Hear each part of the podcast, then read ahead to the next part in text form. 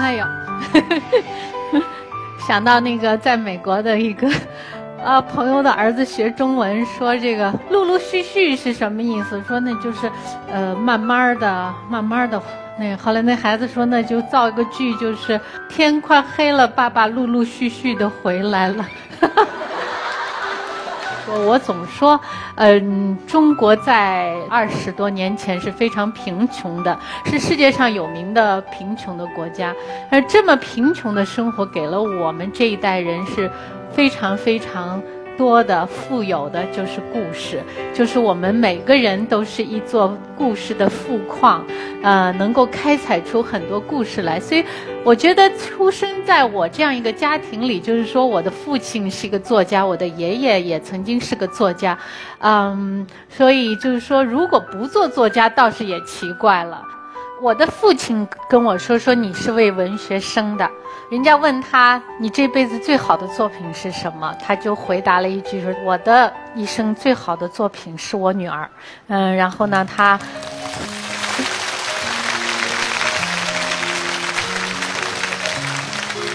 他就是《铁梨花》的原作者哈，呃，他叫肖马。后来他说：“我最近改名字了。”改成萧野士，人家说你为什么萧野士呢？他说现在人家介绍我都说了，这是严歌苓，这是萧马先生，也是作家。我就是萧野士，他说 就是这么一个老爷子，特别好玩。他去年去世了，所以我今天的讲话也是为了呃纪念他。我我记得我小的时候，嗯。我爸爸是拉小提琴拉的挺好的，然后画画画油画画的很好，他的那个写作也写得很好，所以他是非常多才多艺的。每次从外面回来到家里，第一支曲子就是，啊哒滴哒滴哒哒，就是这么一个一个一个梦幻曲。其实我爸爸这一辈子就是活在梦幻曲当中的这么一个人。我爸爸的这个图书古史呢，全世界的经典都有。我爸爸对我的态度就是你爱看什么看什么。那我妈妈就说你要看看你女儿在干什么，整天都在都看的什么东西乱七八糟的。那我爸爸说孩子要看什么就看什么。我最爱看的我记得是《唐璜》啊，《战争与和平》啊，是吧？但当然呢，《战争与和平》这样的那个小说我只看和平不看战争，对吧？就是看他们谈恋爱的这些地方。呃，《唐璜》是非常好看，又有历险又有爱情。那后来我就跟那个小朋友们讲故事的时候，我就说。那个没看的地方呢，我就把它都给加上来，对吧？那就那个让那个故事连起来，所以那是我开始创作的那个最初期。那我妈妈呢是一个话剧演员，我就记得小的时候，她就给我背那个莎士比亚哦罗密欧，罗密欧什么什么哄我睡觉的时候，就实际上他们没有打算让我做作家或者干嘛的。小的时候大家都说啊，你的条件很好，你可以去唱歌，你可以去跳舞。我一直以为我就是一个应该在舞台上过完一生的人，后来发现那跳舞也不行，唱歌也不灵。哎，突然有一天就发现我可以写作。就是在中越自卫反击战的时候，那个时候我啊不到二十岁吧，然后我就说我要到前线去。那当然那个时候女兵说不能到前线，你就到前线的包扎所吧。然后我就去了，以后看了一千多个伤兵，一天晚上抬下来。所以这种时候对我的那种催化的那种成熟，就一下子就发生了。发生了以后就觉得。跳舞这样的东西对我来说已经不足以表达我自己，我一定要用其他的方式。那么什么样的方式呢？那就是写作。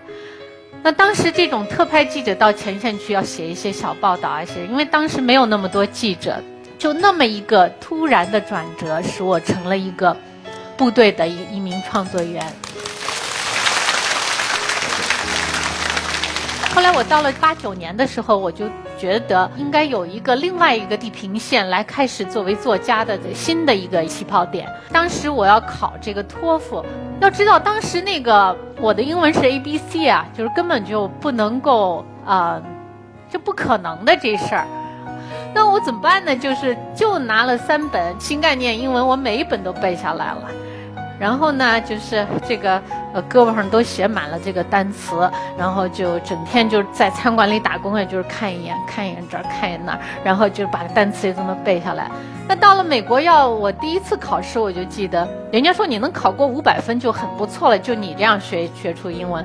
我第一次考了五百四十分，那当时的研究生要五百五十分最低线，后来我就上了个强化班，我想看看能不能弄到个六百分，因为如果我这个今年考不上奖学金，那就意味着我。这一年还得学英文，托福它在一个同一个时期，在每个城市都有有有考场。那我在 Buffalo 考完一场以后，我又飞到了纽约考一场，然后再飞到芝加哥考一场。这样子的话呢，我可以拿到一个最高的这三个考场里拿到一个最高的分数。那这样的话呢，我就考了一个五百七十七分，这样我就拿到了全奖学金，真是没白吃苦。就在那个时候，我特别逗的就是我要给人家当佣人，就因为学校的这个奖学金呢是只 cover 这个这个学校的所有的用费、学费啊什么的，我没有钱生活，对吧？要吃要住，那我就给人家当保姆。记得是一个台湾的，嗯，挺有钱的人家，他们家有个小男孩才两岁，那小男孩很皮嘛，对吧？我我第一天去就给他拖地板。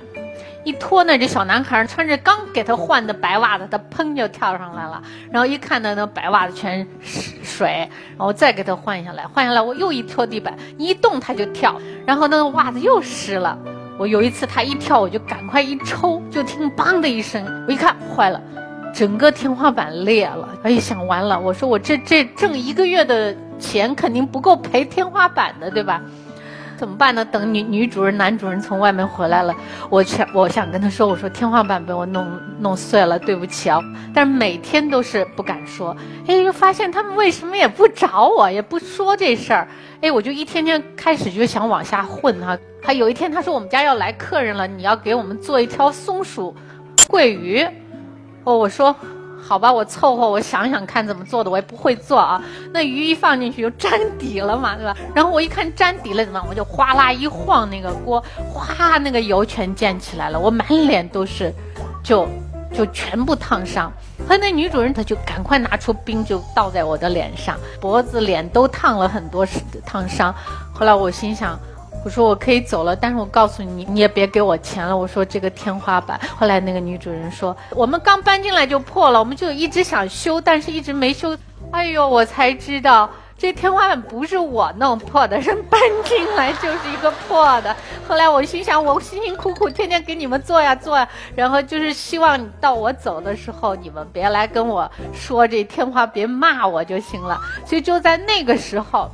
我从一个中国作家协会的会员和两本小说都得了奖的一个年轻的女作家到国外，就能够有这样大的落差，就是为了一个挣钱，对吧？能够养活自己，做一个独立的一个一个学生，然后把那个那个功课学好。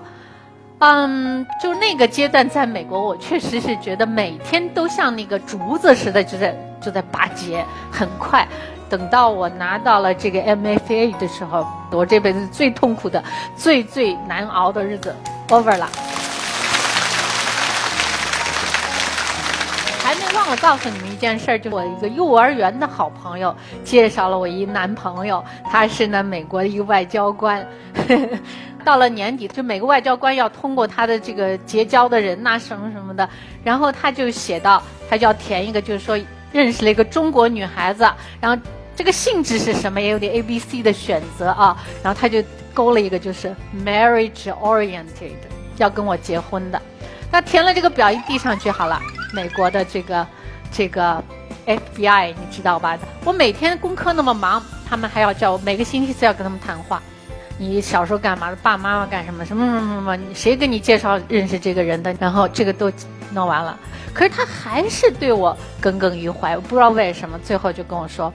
我们决定要给你个测谎试验，我老公一听就炸了，他说：“这绝对是一个侮辱。”他就不做了，把他这个外交官的这个牌子进国务院大门的就绞成四瓣，放在一个信封里，放桌上走了。我说：“哎呦，你怎么让我失去一个这么好的一个体验的一个机会？我特想知道他到底能测不测得出来谎啊，是吧？”我说这是一个多么有意思的经验！我老公说你的生活还不够有意思的，这个就是我在美国的这个第二个就是特别有有有趣儿的这个阶段。九二年突然接到一个电话，他说我就导演喜宴的李安，他说我想跟你买一部小说的版权，啊，少女小鱼。当时我就。啊，当时那一笔钱我就觉得好大的数目啊，可以让我挺无聊的写好长时间的那个小说呢，是吧？那同一年就有三个人来买我的版权，一个叫做李汉祥，香港的，然后接下来就是朱延平，是导台湾的一个导演，所以就同一年里面我有三个剧本版权卖出去了啊，这样子的话，我就在海外变成了一个就是应该讲就是专专业作家吧。随着电影《少女小鱼》的大获成功，越来越多大导演向严歌苓抛出了橄榄枝。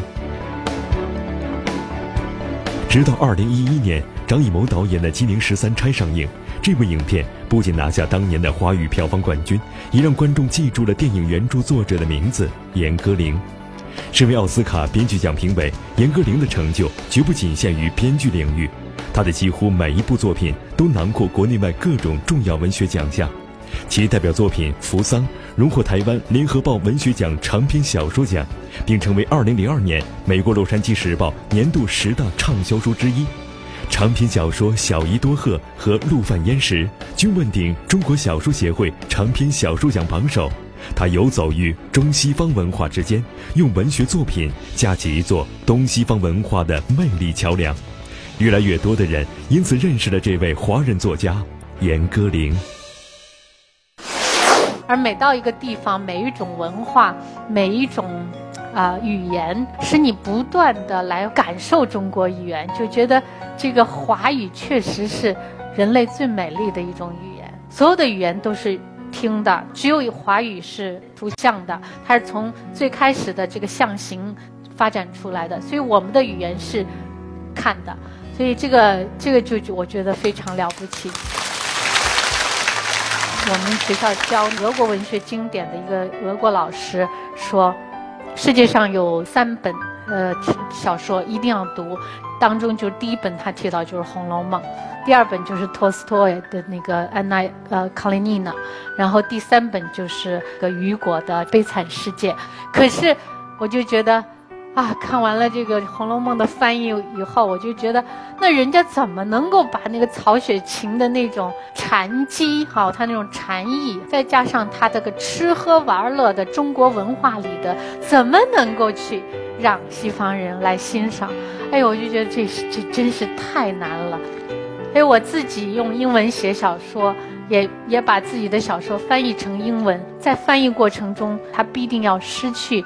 那么多，所以我就觉得，我要我还有余生可以，希望能够做一个，哪怕是个独木桥，在这两种文化之间能够起那么一点点作用。当然我知道真的是太难了，中国语言确实是太棒了，因为我觉得我的生命吧，就需要一种那种浓烈度，就是说只有写作能够给我，就是你不求后果，你不求呃。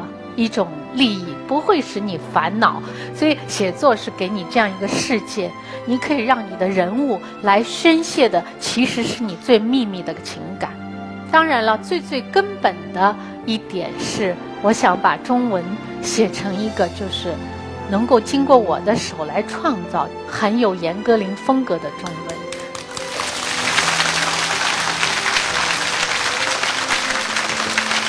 要讲的还很多，但是时间有限制，啊，今天我的演讲就要到这，谢谢大家。